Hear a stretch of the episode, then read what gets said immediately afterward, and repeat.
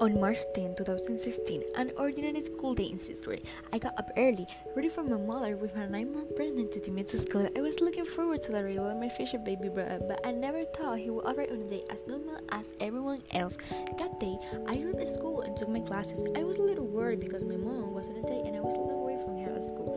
Suddenly, all this, I imagined a call come from my father to my phone. I was pretty worried. I wonder, are they okay? Have they had an accident? Something happened to my mother? I pick up the phone to answer him, and my father says, Your brother is on his way. Super excited, I ask him, But is mommy going to give birth? And he said, Yes. So I start screaming and running around my school there. My father told me that when I got out from school, my godmother was the one who would look for me. So I spent the last three hours that I have left in class very anxious waiting for my godmother. We to the hospital, but suddenly another call from my father.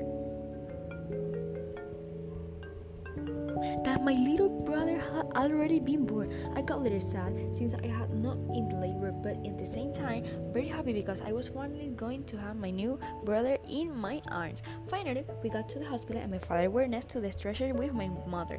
At last, they gave me my little brother in my arms, and slowly I began to cry and laugh at the same time. They all looked at me very strange, wondering what was wrong with me, and I told them it was an inexplicable feeling, the feeling of finally having the little brother that I want so much last in my arms. I cried thinking of all the time that I want a company to play, to talk, since I spent all the time alone and did not have many friends. At, at last, I had her, that company that I want so much for a long